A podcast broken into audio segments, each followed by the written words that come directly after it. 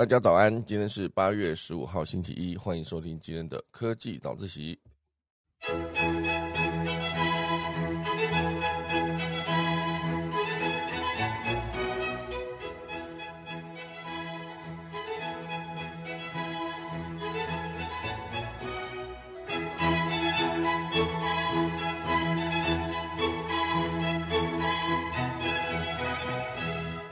好的，今天科技早起要跟大家分享几则消息。第一大段呢是跟 AI 一系列相关的消息哦，就是特斯拉啊，这一次呢在呃他们车上收集到所有的数据哦，现在很多人在探讨说它到底是属于用户还是会属于特斯拉，因为毕竟上面包含行车记录器啊，包括他们的路径、轨迹、油耗等等，全部都是特斯拉可以用以改善他们接下来的设计的一个方式。但是呢，这有可能会变成监控工具嘛？哦，这是今天的第一大段。第二大段呢，会跟大家分享，就是呃，大陆的一些关于，好像小米啊，小米推出了人形机器人，叫做 Cyber One，它的长相跟特斯拉的之前那一台有一点点像哦，毕竟都是一个黑色黑色面罩的感觉哦，当然它可以两脚行走，好，等下来跟大家分享。第三大段呢，会跟大家聊到，就是一系列跟气候有关的，包括呃，欧洲现在大部分的地方都干旱了，最大的旱灾多瑙河、莱茵河无法行船，还有太阳风暴以秒速六百公里的高速向地球袭来，到底会有什么样后续的影响呢？等下我们钟声过，开始今天的科技早自习喽。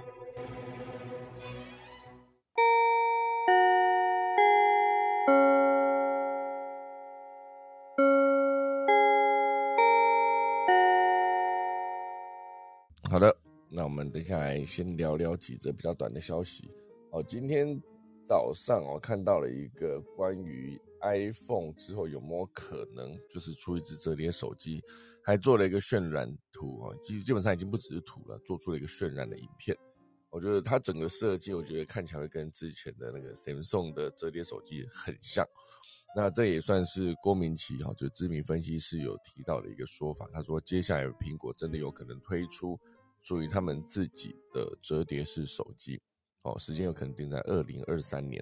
哦，当然这都只算是猜测啊，毕竟我不确定苹果它到底有没有非设计折叠手机不可的必要，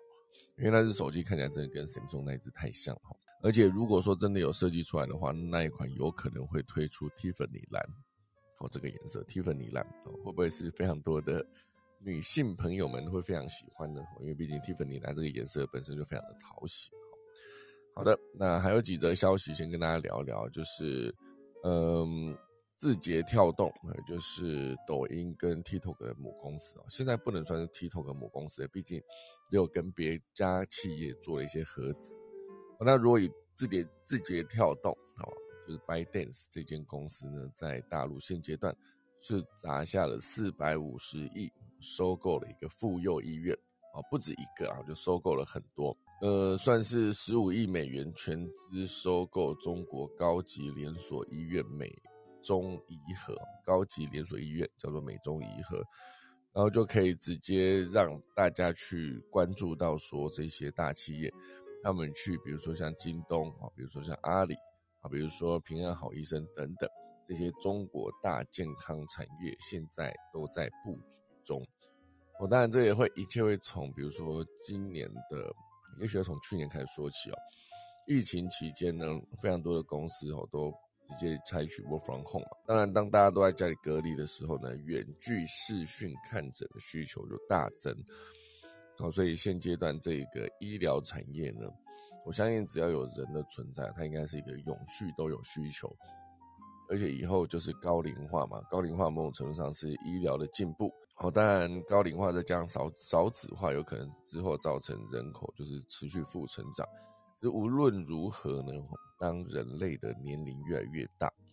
需要照顾的时间呢也会越拉越长。因为以以前早期那个三十而立，四十而不惑，五十而知天命，六十而呃顺，七十而从心，所以不逾矩哈，是以这几个年龄到七十，可现阶段活到八十、活到九十的比比皆是哦。我就是我一个伯父哦，九十岁，依然是讲话非常的那个大声哦，就是这个其实是一个很有呃中气十足的感觉哦，九十岁。然后我的阿姨呢，就是八十九岁，我现在是 整天拍拍照，就是她自己是很爱旅行的，就是一个人背着包包，就是坐了车哈，就直接跑到各个地方去玩，参加各式各样的活动。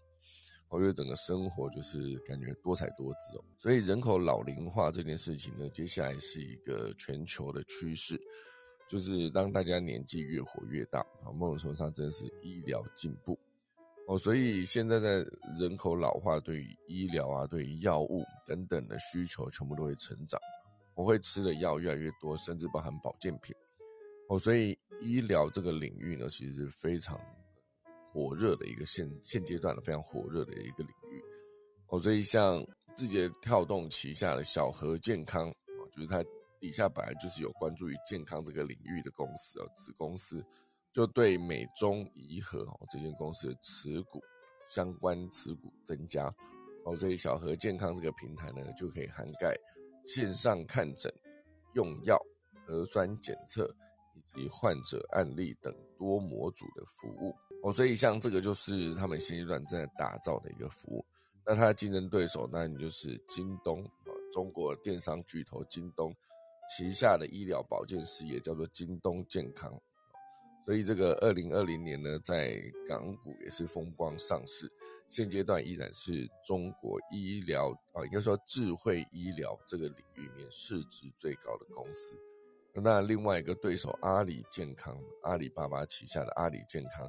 它则是以医药电商作为核心哦，来结合线上线下的问诊服务。那还有一个平安好医生，这其实就是一个。呃，会员制的家庭医生啊，与 O to O 的医疗服务背后的大股东呢，是中国平安保险集团啊，所以他们其实每一个领域背后都有一个强大的一个呃母集团，所以当然以字节跳动他们在做这件事情，它的目标当然就是，比如说抖音，好，抖音的用户以比如说二零二一年的十二月来算，女性用户占比百分之五十一。而且年龄上呢是十九到三十岁，以及三一到四十岁这两个分别都是占了百分之二十五哦，所以加起来就是十九到四十，这中间其实占了百分之五十哦。所以在这个一二线城市，好，都非常多年轻人在使用了这个服务，当然增加了这个医疗布局。我相信对于未来啊，这是一个很好的切入。我觉得现阶段赶快先进去，以免之后这些所有的市场都被。其他的像京东啊、啊京东、啊阿里啊，以及平安银行这边怎么没有腾讯哦？也许腾讯也有，到到时候可以查查看。好，这就是今天第一个比较小的消息分享给大家。另外还有一个就是，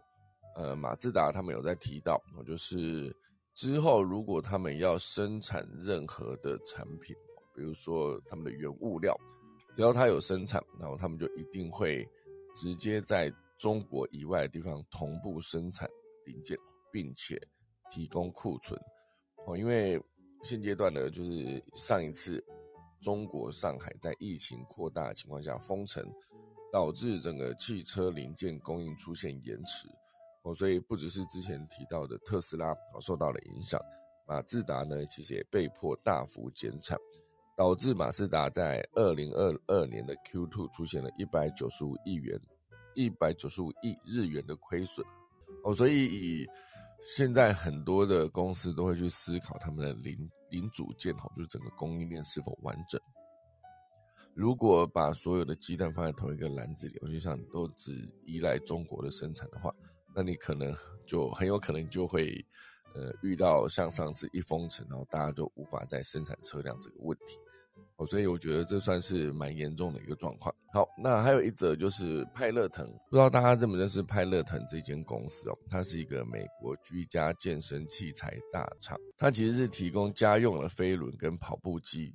那当然，疫情期间呢，在大家都每个人都隔离在家的时候，这些跑步机跟飞轮其实卖的非常好。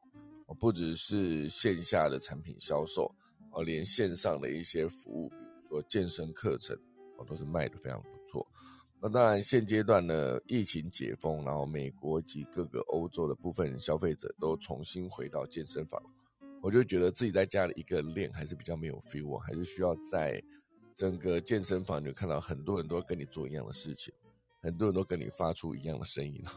就是那个台很重的时候，那个声音的叫声啊，就是不管男女，对不对？就是发出那个很用力的时候那个声音，我就感觉在健身房健身还是比较有 feel，而且毕竟你可以看着其他的每一个人，哇塞，哦身材一个比一个好，然后肌肉一个个比大块这样，所以你就会觉得还是要回健身房比较。运运动起来比较有感哦，所以当所有的呃消费者都回到健身房之后呢，派乐腾这间公司就是面临了呃需求下降、营收下滑、亏损开始增加哦，所以现阶段他们就是调涨了部分的高阶商品的价格，然后希望可以增加一些获利啊，同时内部也进行缩编哦，已经开始有裁员的动作，然后从二零二三年起呢也会关闭部分实体门市。哦，所以这个呃，就是他们现阶段针对股价下跌的时候，直接做出的阴影。那当然，它的低飞轮的 bike，还有它的 bike bike plus 啊，以及这个跑步机等等，都是在今年四月开始降价。然后，当员工也开始啊，比如说公司也开始持续针对员团队规模了，比如说裁员了七百八十四个人。而且这已经是今年已知的第三次裁员行动，哦，所以还计划关闭一些实体门市，哦，所以虽然没有具体说明目前的八十六间实体门市会关闭多少家店，哦，仅说明从二零二三年会积极的关店，哦，其实关店这件事情当然是一个长痛不如短痛的一个做法，就像我之前在听上课的时候听那个全年福利中心当时的那个。算是营运长嘛，那总之他来演讲的时候，他一开口就是直接讲说，大家都很觉得他很厉害，推崇他做的很不错。事实上呢，他是一个在全年接手后关店关最多的一个总经理，到底是不是总经理有点忘记了。反正他就直接举了一个例子，他说他关了几间，然后呃，这中间又新增加了几间，所以到最后面整个整体的加速哈，就是。直接在他任内，哦，就是到底增加了几间店呢？其实是个位数的，因为当然不是说全年那那个时间推进的很慢，当然还是大时大幅的在展店了，到处都是开心的。可是关掉的店也非常的多，好，所以他当时就是跟我们呃分享说他关店的一个逻辑哦，以及如何快速的在比如说持续展店的过程中，还要找到营运绩效不好，然后就呃呃。心狠手辣啊，不是 快刀斩斩乱麻，快刀斩乱麻。我为什么要讲这一句这么难？快刀斩乱麻的去关闭了一些店，哦，快刀斩乱麻，为什么刚会念成这样呢？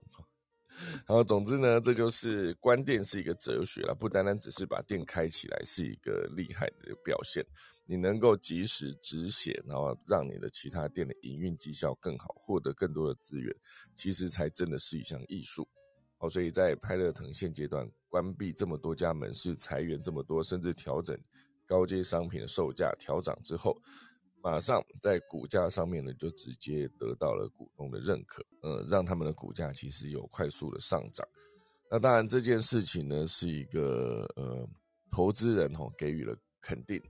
单日股价上涨百分之十三哦，好，所以算是一个做了一个对的决定，至少短期间来看是对的一件事情。好，那这就是今天的前面几则短的消息。好，还有一则也快速跟大家分享一下，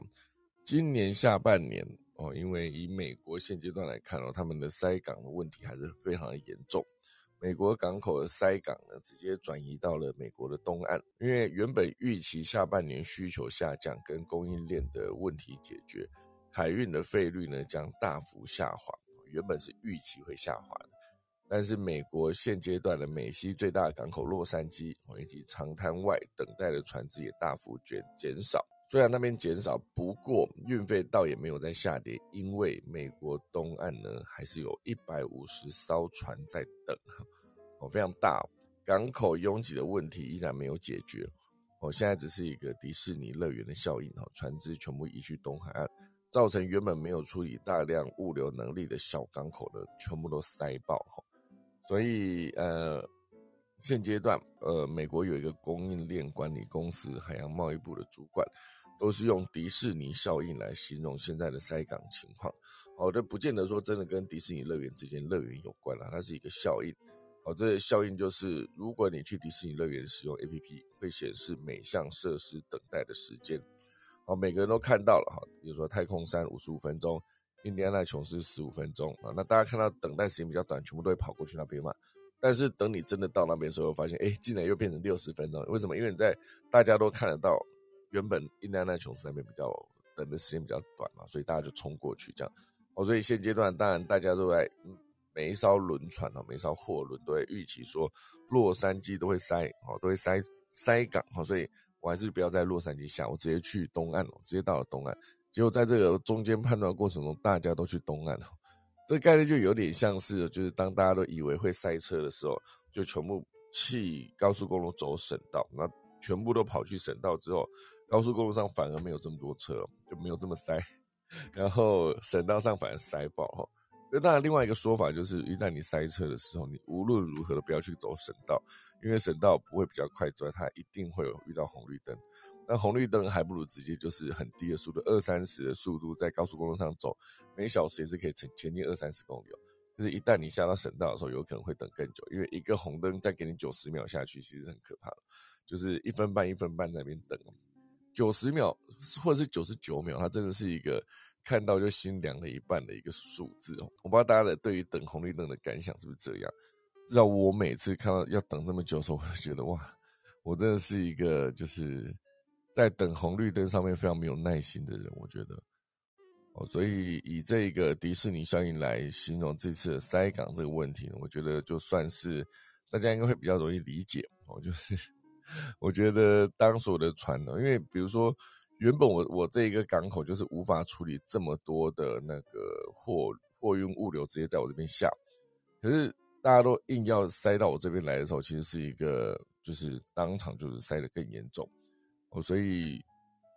感觉这边 奉劝所有的船不要再去美西也是怪怪的，至少可以确定一件事，就是当大家在塞港的时候，那个等待时间在上面的亏损，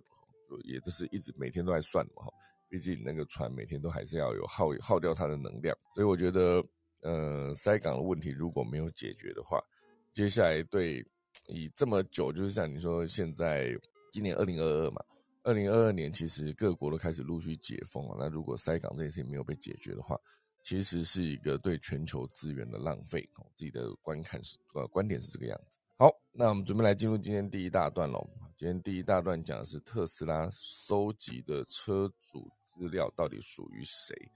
然后特斯拉这样做会有可能变成一个监控工具吗？因为特斯拉其实呃，在全球掀起电动车热潮的同时呢，它实时快速收集车辆资料的同时呢，隐私的问题也浮上台面了。因为毕竟你开去哪里，你的车速多少，有没有握方向盘啊，包括有没有握方向盘哦，它全部都是有记录的。我不知道大家之前有没有一个印象，就是我聊过说特斯拉推保险这件事情。特斯拉推保险的时候，它有一个重点，就是因为保险第一件事情就是你得决定的保保费啊，保费怎么定价。所以当特斯拉去判断说一个车主啊，一个驾驶人，当他从头到尾开车双手都是持续放在呃方向盘上面的话，那他就算是一个安全驾驶的状态哦，所以他就可以拥有比较低的保费。我以此来判断，哦，所以当你今天有没有握方向盘在车上，所有的数据都持续的收集，然后再不间断的回报给总公司，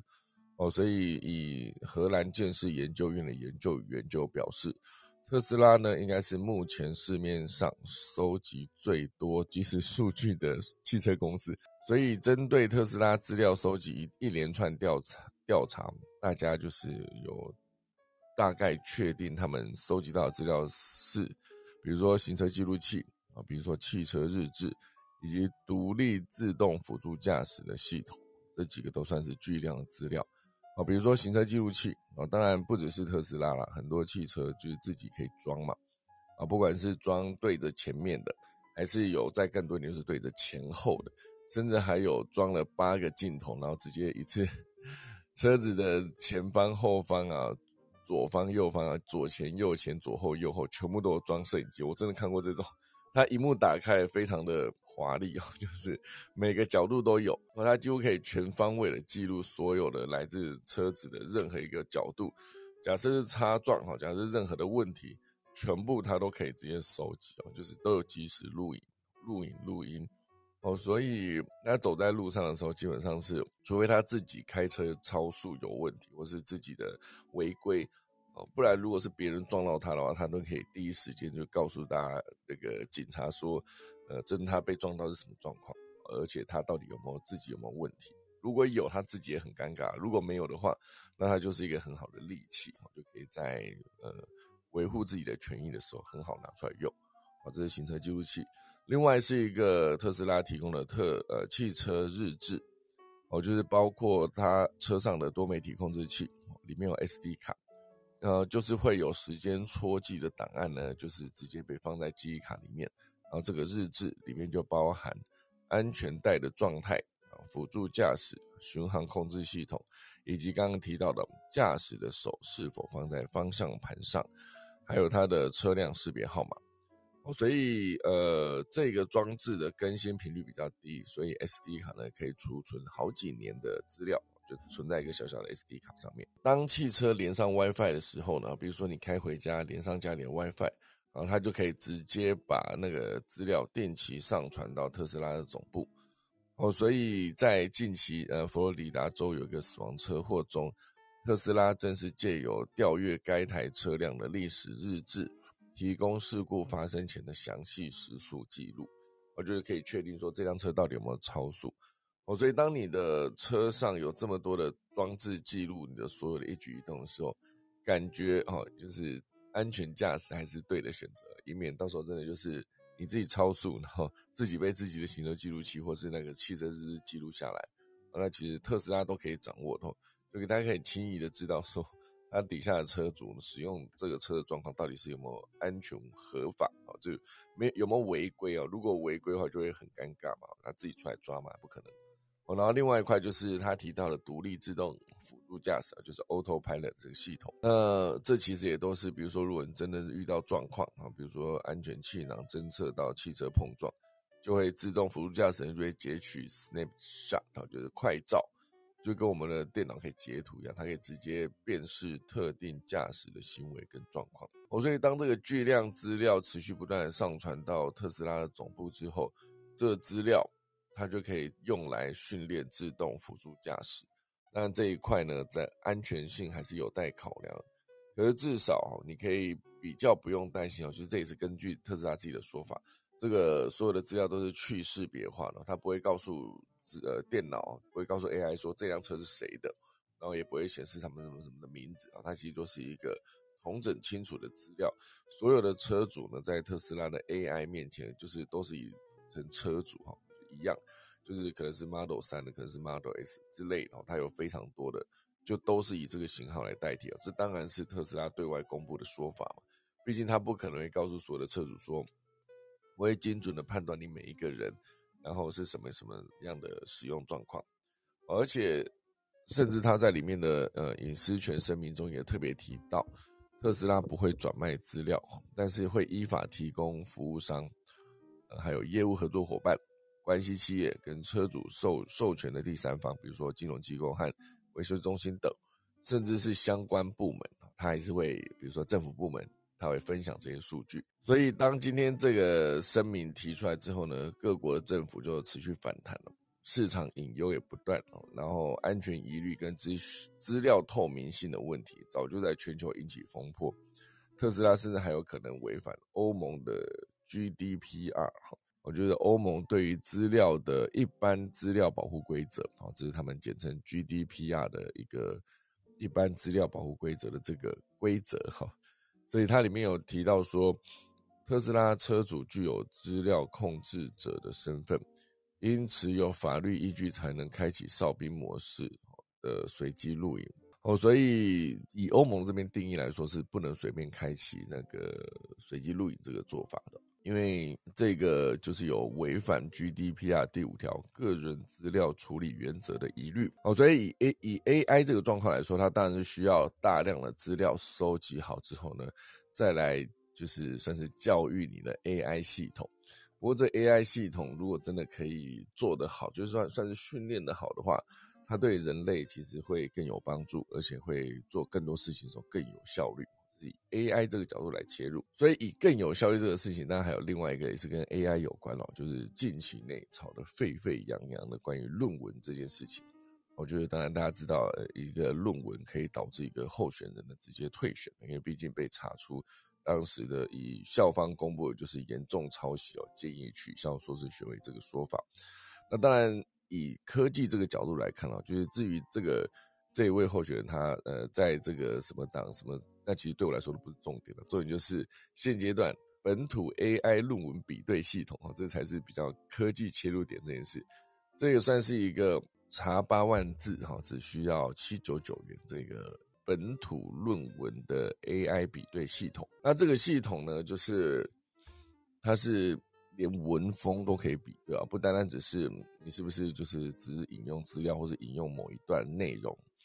因为如果只是完全抄过来的引用内容这件事情呢，它是非常容易比对的。可是你要比对文风的话，那就必须是一个，呃，我不知道大家对于文风这件事情，像我自己在写东西的时候，我之前在写我的部落格，很早以前我在写，然后大家就觉得，哎，那就是一个很很像我会讲话的样子。然后可能有些时候会，因为我自己在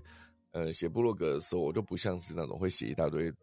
逗号、句号，就是我、我、我、我都不太用标点符号的，我都是用比照一种做法，就是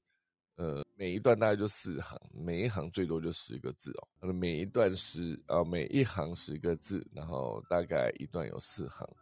然后如果你超过四行的话，你就可以直接按一个 Enter 继续往下。所以整个看完整个文章会非常长一条，会一直往下滑。可是它在阅读上面，应该说在手机荧幕上面阅读上面是一个比较好的体验。它会好过很多，就是你把一大堆标点符号打上去之后，然后每一行都满版，每一行都满版的时候，我觉得在电脑上面观看，我觉得还 OK。可如果说真的在手机上面观看的时候，其实它是一个很不方便阅读的一个状态。好，所以呢，现阶段我们再回到这个论文抄袭比对系统啊，那原本在林志坚他在被台大认定论文抄袭之后，现在还有很多，比如说呃国民党。呃的许淑华，然后那个国民党副发言人林杏儿，哈等等，还有之前的那个诶叫黄什么的，总之呢，好几个人都被提出来说是不是有论文抄袭的问题，哦，所以现阶段呢，就是有一个公司就推出了论文比对系统，叫做快刀，就是这个是云书院科技推出了一个快刀比对系统，它是可以直接做到全篇论文比对相似度。还有可以分章节、分段比对，而且如果文字不同，是不是还可以说是引述适当，然后而非抄袭呢？在现阶段，大家对于硕士论文这件事情的比对是做的更仔细啊。但我觉得，呃，他们当初写的算是一个对于一个趋势的研究。那我自己认识很多我自己的学长姐们，他在写论文，全部都是一些。比如说他在呃就学期间啊学习到了关于数位行销，然后转型啊数位转型跟行销，还有各式各样从科技端去影响，就是直接让自己的传统产业变得更有效率。这整个改造的过程直接拿来写成一个论文哦，所以基本上你写的是自家公司的整个呃转变的过程，所以不可能有任何抄袭的问题，因为毕竟你整体来说你的研究就在做这个。而是你中间引用别人的论文啊，引用的过程中，它的使用的量的多寡等等，哦，这其实就是从大方向到写论文这中间的一些技术层面的问题，哦，所以如果说今天真的要比对的话，哦，其实算起来是一个非常庞大的工程，因为要辨识学位论文是否抄袭呢，第一关的是论文比对系统。啊，那当然，这个论文比对系统如果不够强大的话，你可能比对过程中，甚至之前还听到论文有些是直接用英文写，英文写、中文写等等，那是不一样的一个逻辑哦。所以呃，直接做比对，呃，就算是论文比对这件事情，比如说它的文献池是否完备，以及它的比对技术技术的这个聪明度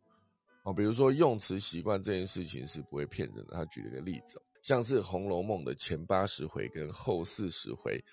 这间公司呢，就是用它的快刀系统去做比对，用语义分析做落点图，就可以判断那不是同一个人写的。因为每个人写对于文字的使用、对于断点、对于语气，它其实都是有不同的风格哦。所以当然现阶段呢，有些学生很聪明，是为了降低比对系统的相似度字数哦。所以学生现阶段衍生出很多的解套的办法，比如说有学生在论文里面加入一个缩小文字框，看起来是一个小小的逗点啊，事实上是一个几百万字乱码组成。把这些乱码呢缩在你的整体的文字文章当中哦，虽然文章的总字数会大量增加，但是也可以同时稀释掉整篇论文抄袭的比例。好聪明哦！他就用这种缩小文字框，然后弄出了一大堆字之后呢，就是被系统判断说你这里其实有非常多的字的。我假设你今天写五万字，然后有呃五百字是抄袭，那可是百分之一嘛，哈，百分之十。五百五万字跟五百嘛，百分之一，好，原本是百分之一。可是如果说你今天那个五万字，你插入这些空格，直接变成五十万字的时候，你就变成千分之一了。所以这个抄袭比例大幅加下降，哈，所以非常聪明了。所以这当然就是一个方式，所以有些学生甚至会发展出，就是抄袭文字直接转成图片。所以那个对那个 Word 档来说，它是一个图片，贴上去的时候它是一张图。那这个文字辨识的时候呢，就是。以前的系统就辨识不出来，我甚至还可以用论文将翻译软体翻成好几种语言，再翻回中文，好认真哦！为了抄袭，真的是不择手段哦。再翻回中文，重新组装词语跟字句，试图骗过比对系统。但是这刚刚讲的所有的东西，其实都是之前哦比较难辨识，现阶段是越做越好了。所以你包括这样子的做法。都可以，就是俗称的“魔高一尺，道高一丈” 这种说法啊，所以很多的系统上呢，可以直接提到说，如果你之后要用这么多的方式来抄袭的话，其实这些系统上是很容易只透过 AI 论文比对系统是很容易抓到的，所以尽可能不要再做抄袭这个动作，我就呼吁大家不要再做抄袭这个动作哈。好，那这就是今天第一大段，那第二大段呢，会跟大家聊到就是呃。呃，之前提到说特斯拉就是发表他们的机器人，而且还有一个呃，之前啦，最早就是那个波士顿动力推出了一个机器狗啊，所以小米去年也推出了一个仿生四组机器人，叫做 Cyber Dog。那当然现阶段小米推出的人形机器人叫做 Cyber One 哈，所以都算是有个命名上的一个系列性。那当然这一次在新品发表会上，就是当它压轴要推出一个全尺寸的人形仿生机器人的时候。就直接被定义成是不是要跟特斯拉 PK 呢？因为之前特斯拉也推出了他们自己的仿生机器人嘛，哦，所以当仿生机器人在现阶段，好像是之前的 Cyber 以及那个那个呃，就是波士顿动力推出的狗，然后还有小米推出的仿生机器人的狗。那当然之前那个小米仿生机器人的啊仿生机器狗是叫做 Cyber Dog，他们取的名字叫铁蛋。那这一次 Cyber One 这个仿生机器人呢，他们就取名叫做铁大，好大小的大。星座还因为选在八月揭晓，所以这个 Cyber One 呢，它是一个狮子座的一个星座。好呃，根据雷军的说明呢，Cyber One 它的身高是一七七，啊，体重只有五十二公斤。因为之前看那个特斯拉好像是一七三哦，它的身高，所以小米硬生生做出一个比它高四公分的那个一七七公分来当做它的机器人。那当然，以所有女性对男性评价最好的身高排行榜的前第一名来看，你应该把它做成一七八，因为一七八是所有，我不知道大家有没有看过这个排行哦，就是女生最喜欢的男生身高的排行，一八零还不是第一名哦，一七八才是第一名。就像男生对女生最喜欢的身高排行，不是一六八这个女生最希望的完美比例的数字，第一名是一百六十公分哦，类似这样哦，所以。现阶段雷军做出来的机器人一七七，而且身上呢有十三个主要的关节可以做活动，而且能实现二十一个关节自由度，并且配合作为小脑的这个精密演算法控制，可实现每小时三呃三点六公里哈的一个双足步行速度哦，所以时速大概就是这个样子。在四肢部分采用五种关节跟二十一组驱动模组构成。它还可以做一些人机互动，比如说可感知六大类四十五种人类语义上面表达的情绪，并且分辨八十五种环境语义等等。另外呢，呃，这个雷军他在直接发表会上，还直接跟这个仿生机器人做了一个合照，而且这个一七七这样看起来，他应该是有降低自己的身高跟雷军自己合照，所以包括他的视觉空间系统判断环境状况，以及可以在八公尺范围内深度资讯精度可以达到百分之一哦。例如说判断前方道路是否需要绕路而行，或者是选择跨过障碍等等哈。而且这整台机那个机器人，它其实造价是六十万到七十万人民币哦，所以再乘以那个四吧，乘以四到四点多，三三三点多到四哦，就可以算出它大概是多少台币哦。如果以六十万来看，就是两百多万，两百四十万吧。七十万说应该其实已经快三百万左右，还是已经三百多万了。我不知道目前为止即时的汇率比较是多少。啊，不过目前为止呢，Cyber One 是暂时无法成为实际的量产商品，因为太贵了哈。因为一台机器人，你有一个三百多万，然后你也许可以直接去买一辆特斯拉，就是会比这个 Cyber One 来说更有实际使用上的，就是可以真的解决你的问题啊。不过这一次呢，呃，雷军哦，他就是有强调，仿生机器人涉及的嗯非常多的技术哈，就如同自动驾驶车辆运作的时候。会采用视觉、声音、影像等等技术，未来的发展模式就会朝向技术融合，而非仅专注在单一领域。哦，所以这看起来是一个要跟特斯拉的 Optimus 这个机器人做竞争哦，较劲这个意味哦。所以看起来两边都推出了自己的机器人嘛，而且都是一百七几寸哦，非常的高哦。所以这个仿生机器人呢，当它今天可以分辨人类情绪的时候，其实就是一个非常长足的进步，因为毕竟从 AI 语义去分析人类的情绪的时候，哦，就像女生讲没关系哈，这其实你是必须透过前文后语以及他讲话当时的语气跟表情来判断这个没关系是真的没关系呢，还是？你如果照做，你就死定了。这种没关系，这件事情对机器人来说是一个非常好的一个练习的机会哦。所以也许真的可以让这个仿生机器人直接去面对，就找一个生气中的女生，然后让她说出各式各样的情绪了，没关系，让机器人去猜测，这样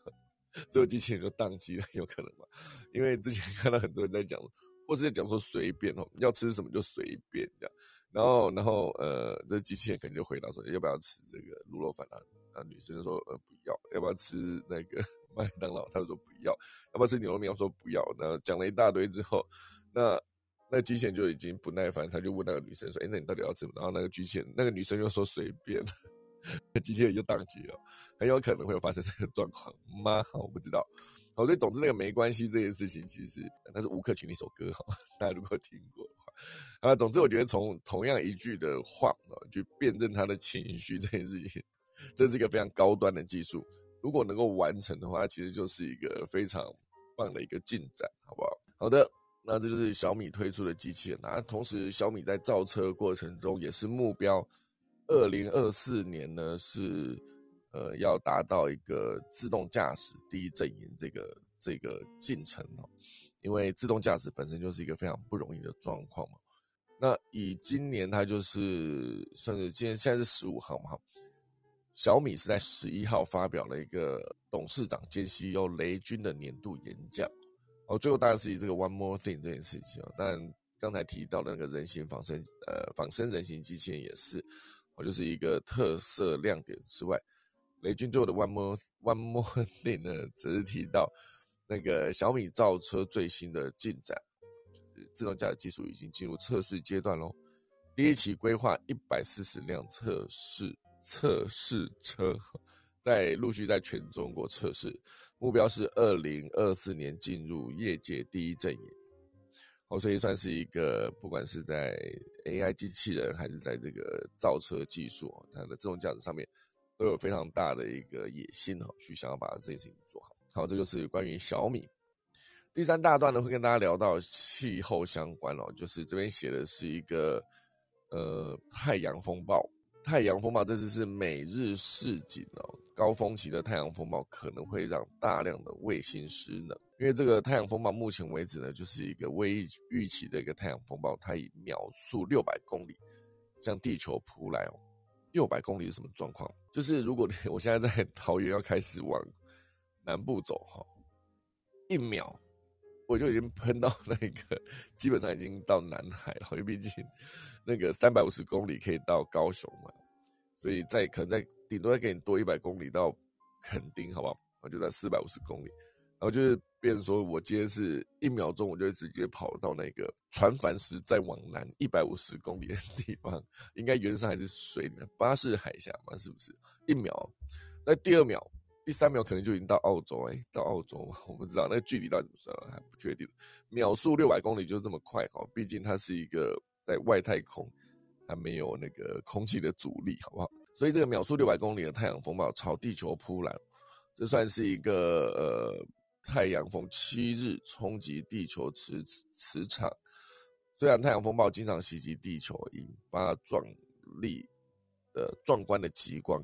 但是这一次的风暴呢，完全出乎意料。哦，它其实这个算起来，太阳风暴会产生就是。当高能粒子跟电浆体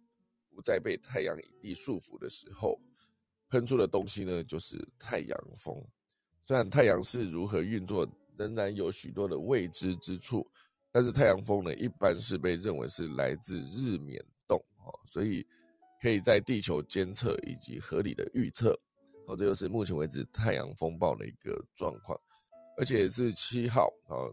美国太空总署。的深空气候观测站，他就提到，太阳风的强度在白天显著增加，而且太空天气预测可能是太阳风提前到达，预先应该说原先预计是九号九号才到达，可是提早到了两天前哦，所以太阳目前为止正迈入太阳黑子极大期，活跃太阳表面会产生许多小的爆炸，然后就很容易忽略。较弱的日冕物质抛射，所幸呢受到地球大气层保护，我们在地球上面不会受到太阳风的影响。但如果它更强的话，我们在地球表面不会嘛？可是，在外太空的这些卫星就很有可能会直接受到影响，不管是通信卫星还是上面的电力设备。哦，现阶段很多的太阳风暴都呃，它是持续存在的，严格说起来，只是这个比较快，然后比较大。对于现阶段在外太空存在那一些，比如说低轨卫星，比如说现阶段二月，哈，今年二月，SpaceX 试图发射一批四十九枚卫星升空的过程中，就遭遇了太阳表面爆发的闪焰，所引发了地球磁层 的一个扰动，然后在抵达轨道后检测，就是确认这卫星失能了，无法使用。我只能让其中的四十枚卫星呢，就是坠回太，就是直接坠落回到大气层，让它烧毁。我觉得当时发射四十九枚，然后四十枚是毁掉了，所以太阳风暴影响还是非常的大，而且感觉没有在客气的，就你发射你会发，是不是？来来来，你发射四十九，有人把你弄坏四十颗，我觉得好像很任性的感觉，有没有？身为一个太阳系的中心呢，偶尔任性一下是 OK 的哈。好了，总之这个太阳风暴影响是非常大的。不知道大家有没有印象，有一部电影叫那个，也是在演关于太阳的。可恶啊，那个叫什么？伊万麦奎格演的，就是呃，因为太阳风暴，所以他可以跟过去做上一些连接哦。呃，我我一定要查到太，即即便现在已经五十八分了哦，叫做呃，哎，好像不是伊万麦奎格，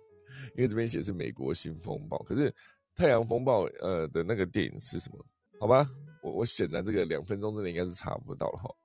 就是它是一个呃，因为遇到这一个突发的变迁，哈，所以他就有了一个跟过去的那个，就是他就跟过去的自己去，过去的父亲哦去，还是他自己忘记了，总之他就联络上了。有没知道这部什么电影啊？知道的话，等一下可以分享给我，我实在是不太记得哈。好，总之呢，这个呃，现在时间来到五十九分了。总之，这个太阳风暴的存在是持续发生的，只是这一次的那个影响比较大。那未来会不会影响更多呢？就看后续有什么样的发展了。我相信那个 NASA 每日会持续公布这个资讯给我们知道。好了，五十九分准备来跟大家分享农民历哦。今天是八月十五号，也是农历的七月十八。今天是瑶池王母娘的圣诞哦。今天是呃七月十八嘛，农历七月十八。当然还是目前为止还是立秋，一直到八月二十三号之后才会改成下一个节气。今天宜嫁娶、祭祀、祈福、摘教、动土、迁徙、入宅、祭开市跟安葬，就是这样。那准备来打下课钟喽。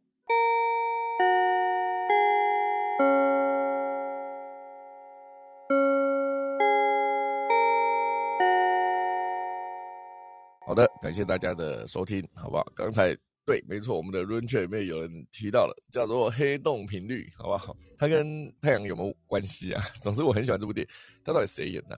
黑洞频率，我们感谢这个 YC 练提的哈，就是黑洞频率。然后那个曹耀腾啊也有提到哈。那上面我们呢还有一些朋友跟我们分享，就是 NM 其实就是纳米，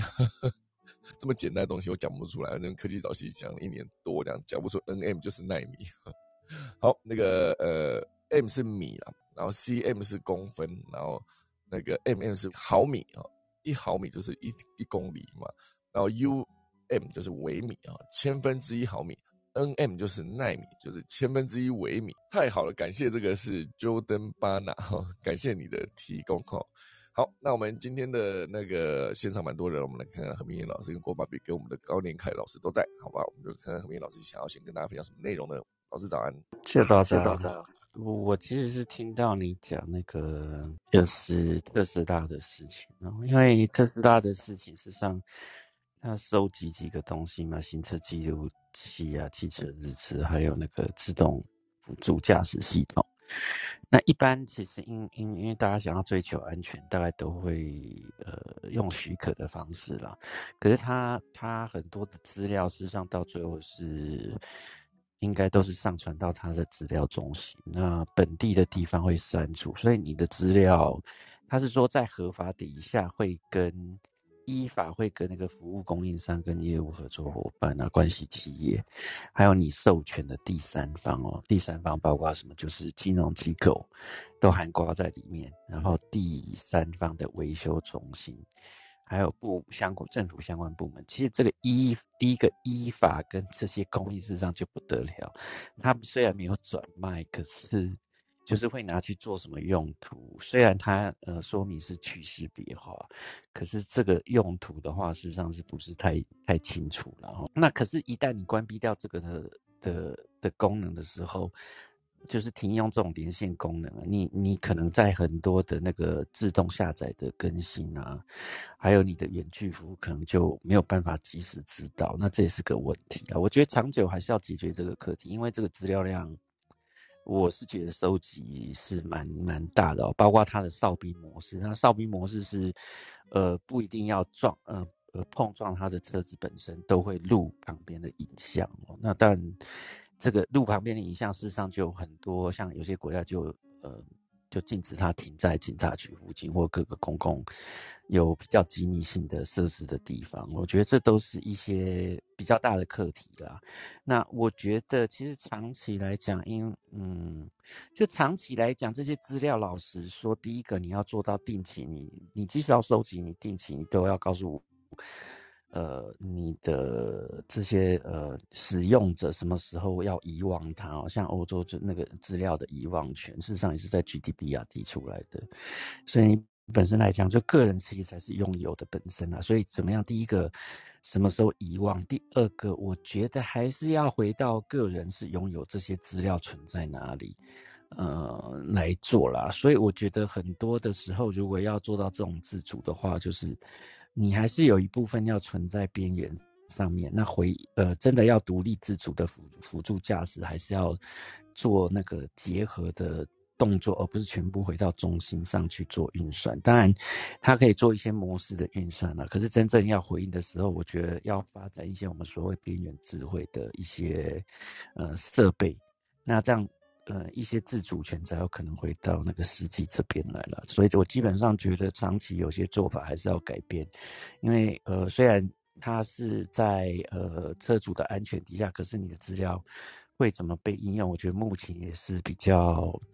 混沌不明的。那台湾目前还有个课题啦，台湾其实先不要讲到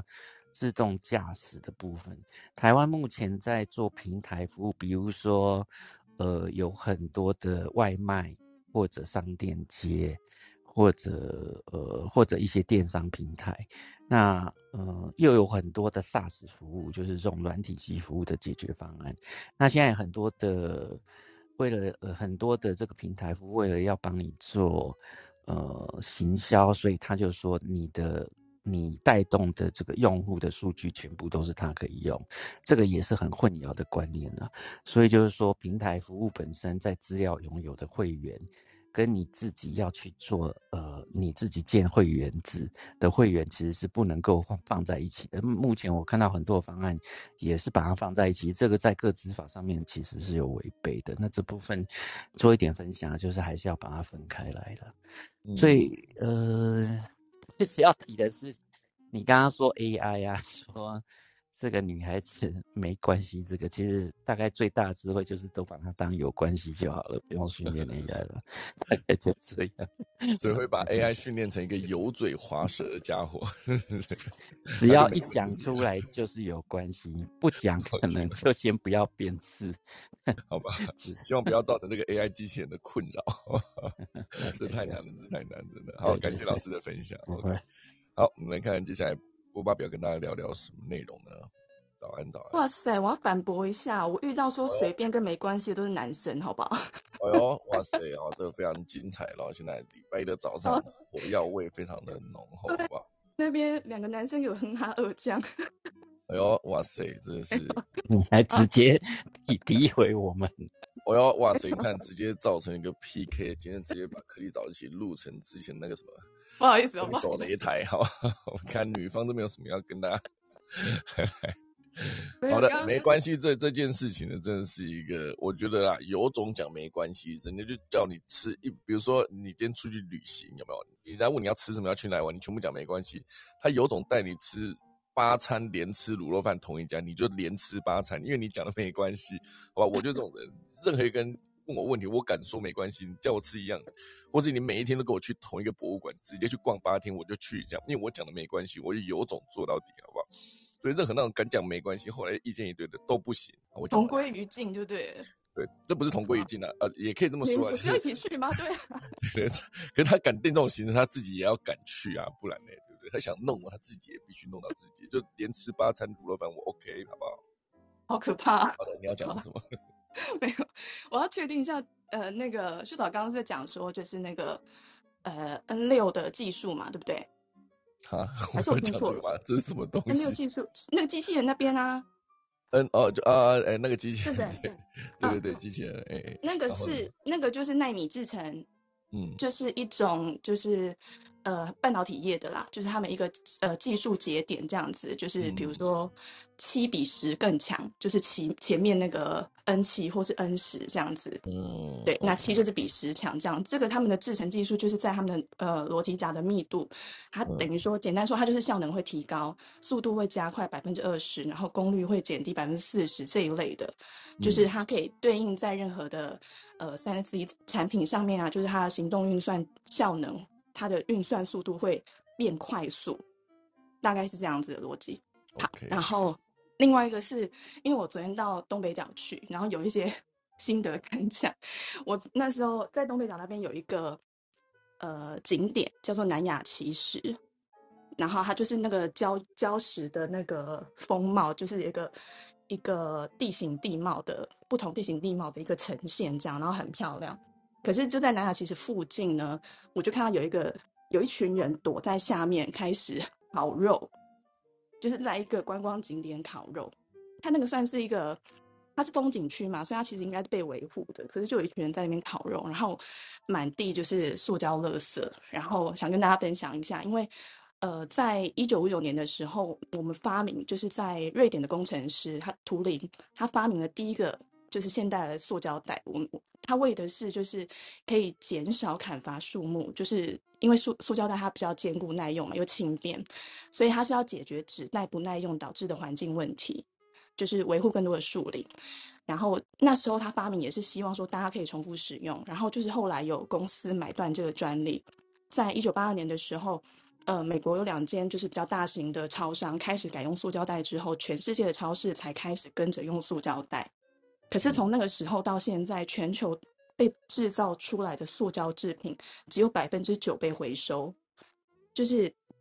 它没有办法再被利用。就是塑胶的技术上它是可以回收，不代表真的它有回收再利用。因为回收再利用它的过程需要很多的能源跟资源，因为它必须要经过清洗啊、分类，然后塑胶的再生也必须要经过就是高温的呃熔熔融这样子，所以很多呃塑料包装它体积小，然后材质很混杂，会被回就是会被回收业者认为是很难用的塑胶，就是他们其实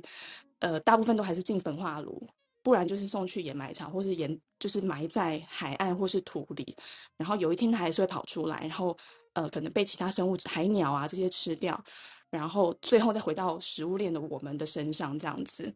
然后呃有一些嗯朋友提到说，我们可以看就是看到呃塑胶包装上面标示有可生物分解的塑胶，就是使用这一种的就可以。可是其实这是一个很大的误解，就是。既然生物可分解，他就会觉得说，那我随手丢到环境里面，它就会自己分解了。其实大部分市面上就是生物可分解的塑胶，它是算是可堆肥分解的塑胶，就是它需要在高温高湿的堆肥环境上面，要好几个月的时间，它才会被分解。如果说产出它的企业没有负起收回的责任，它一样会流入环境里，然后它跟传统的塑胶造成的危害是一模一样的。然后其他关。嗯，其他关于材质的问题，就是你替换成纸类，就代表要破坏更多的树林，就是一样是加剧气候的变迁。所以，呃，我们使用塑胶的方式还是尽量就是减少一次性的，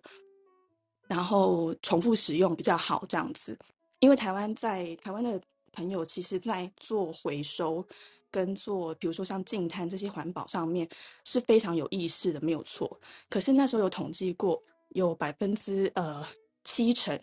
有七成的民众，他其实不知道自己收回的，呃，塑胶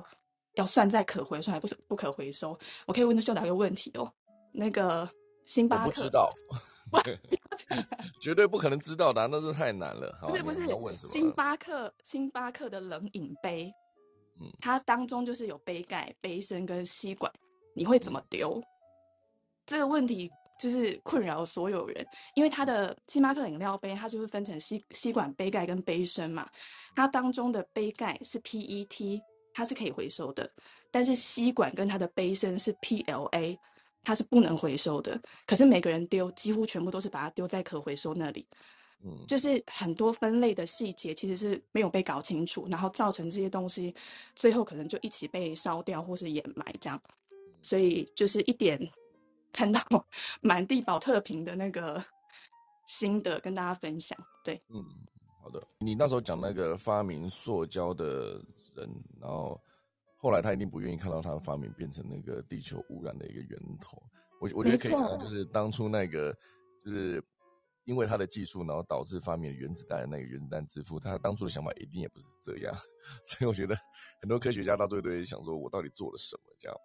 好的，这个看有心人是怎么样使用这个技术。其实技术本身是一一件事，那如何被使用是另外一件事。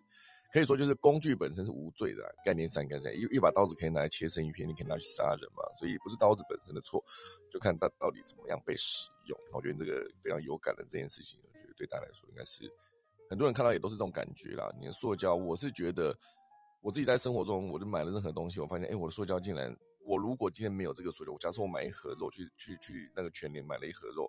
我就在思考说，如果完全不用塑胶的话，这一盒肉要如何从产地到我的身上，到我的家里？因为它是中间需要保存啊，需要运送，所以好像已经是无可取代。所以顶多只能说，你可以继续用这个塑胶，可是价格会变贵。在这种方式，使用者付费嘛，就像之前那个塑料袋要钱，台北市是台北市乐色袋要钱，那大家就自动自然而然会减少那个量，可能好像只能这样子。就导致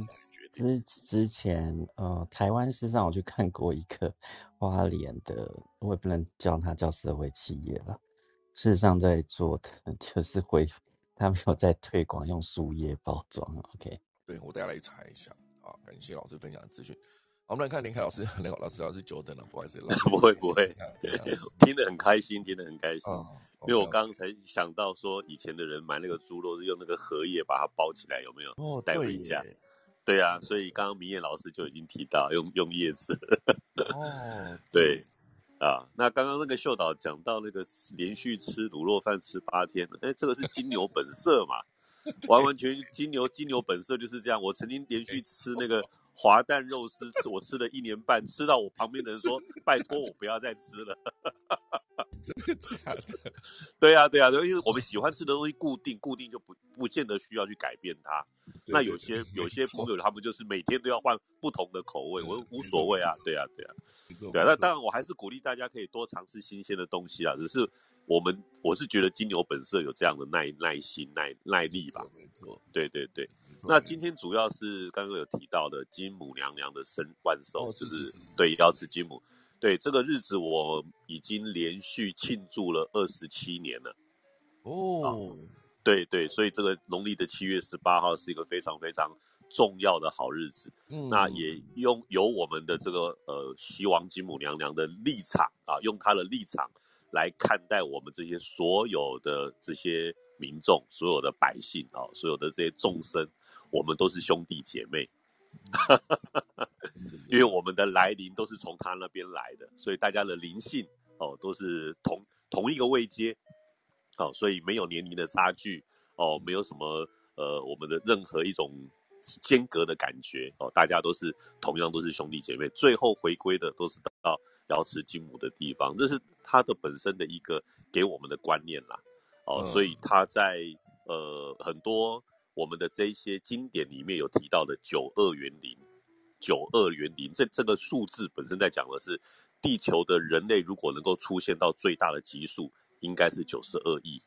啊，应该是九十二亿。不过对，不过我们也从来没有出现到这样，到七十二亿、七十三亿，大概已经差不多是一个极限了。所以九二元零的概念就是说，这些地球上的生命哦，陆地上的这些生命，通通都是同样的兄弟姐妹，是这个概念。对，所以它代表的就是要慈悲，代表的是教育哦，代表的是一种呃呵护母亲对子女的那种爱护跟照顾的这样的一个博爱的精神。嗯哦，补补充这个地方给大家知道。所以今天是个好日子，今天包括嫁娶、入宅都是好日子。所以大家都不用怕七月了。OK，对对对对，感谢老师，感谢老师。呃，哎，老师，你说你你有从事这么多，那你具体都是怎么样庆祝呢？哦，我们都会去祝寿，就是为金母娘娘祝寿。对对对对，所以我等一下中午也就要去去去拜寿了。对对。哦，好好好，了解了解，那就祝老师拜寿顺利吧。大家都顺利，大家都顺利。OK OK，没问题。好，今天的讨论非常的丰富啊，谢谢大家的支持，好不好？好了，那我们等下准备来打一下课钟喽。